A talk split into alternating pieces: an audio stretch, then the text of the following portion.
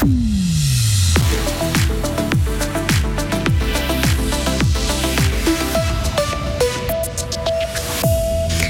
allez transpirer cette semaine avec le retour de la chaleur, mais attention surtout au taux d'humidité. Petite explication dans ce journal.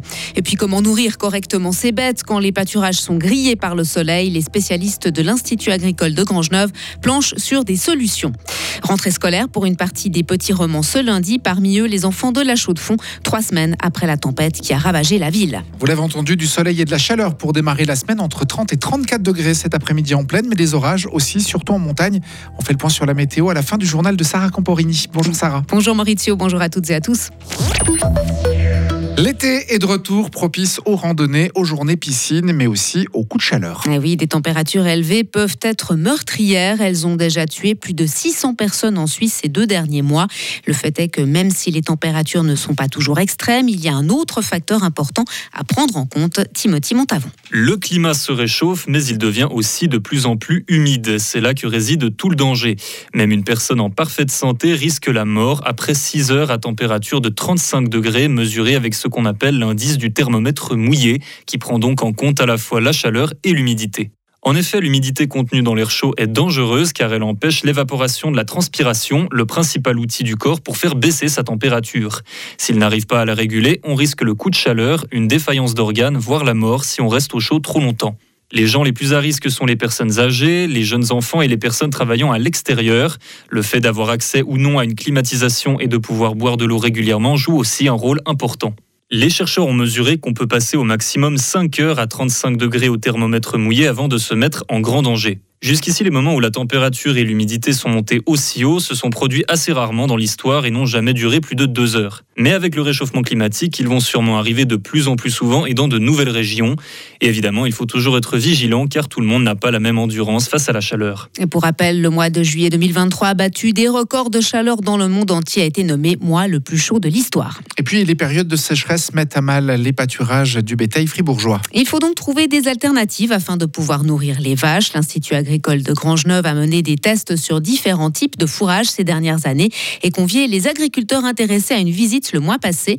Il en résulte plusieurs solutions telles que le sorgho, le millet ou encore les navets ou betteraves à pâturer, mais aucune solution miracle. Cela reste un vrai casse-tête, selon Pierre Eby, conseiller agricole à Grangeneuve. Oui, et je dirais les agriculteurs, certains agriculteurs s'en inquiètent. Enfin, vous voyez le, les gens qui sont là ce matin et qui posent des questions. Après, on a aussi des agriculteurs qui laissent venir, on va dire, ou qui subissent actuellement les contre-coups de ces effets climatiques en achetant du fourrage. Alors c'est clair que ça reste une piste possible, mais dans la mesure où on aimerait garder une certaine autonomie fourragère sur les exploitations, avoir du fourrage local, c'est bien de s'intéresser à ces différentes alternatives. Et autre alternative, prévoir des stocks de fourrage pour les trous de végétation qui sont de plus en plus fréquents ces dernières années, en juillet et en août. En tout, une quarantaine de paysans venant de Fribourg et d'autres cantons ont assisté à la présentation de Les petits fribourgeois ont encore une dizaine de jours de congé. Oui, mais les petits Neuchâtelois, eux, reprennent déjà le chemin de l'école ce lundi. Une rentrée des classes qui se fait aussi à la chaux de fond, trois semaines après la tempête qui a ravagé la ville. Tous les établissements scolaires pourront accueillir leurs élèves comme prévu. Leurs toits ont été sécurisés. Des travaux de restauration importants sont toutefois encore prévus au lycée Blaise Sandrard. La Suisse doit appliquer les sanctions contre la Russie comme l'Union européenne. C'est le message lancé ce matin dans les journaux du groupe CH Media par l'ancien investisseur Bill Broder.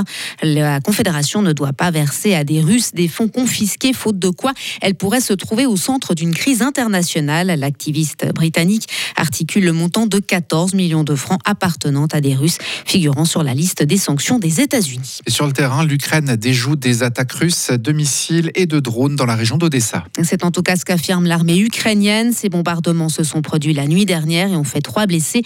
Kiev évoque aussi des dégâts matériels et deux incendies provoqués par les tirs. Retour en Suisse pour finir, un film iranien, Léopard d'or. Critical Zone d'Ali Ahmad Zadeh a remporté le prix du festival du film de Locarno.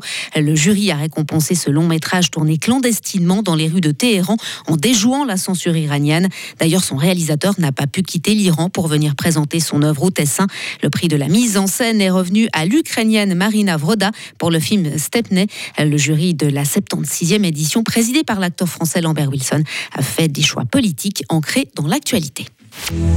Retrouvez toute l'info sur frappe et frappe.ch. La météo, avec les rencontres de folklore international du 14 au 20 août à Fribourg et dans tout le canton. Le soleil se lève sur une semaine qui démarre par un temps bien ensoleillé, plus nuageux le long des reliefs avec des cumulus et des averses orages isolés déjà possibles ce matin, mais plus fréquentes dans l'après-midi. Va faire chaud, hein. il fait déjà 18 degrés à Charmey, Fribourg et Romont, 20 à Avanches, il fera 31 au maximum cet après-midi. Demain mardi, ce sera assez ensoleillé, il va faire entre 19 et 30 degrés en pleine, 19 au minimum, 30 au maximum et ce programme devrait nous accompagner toute la semaine.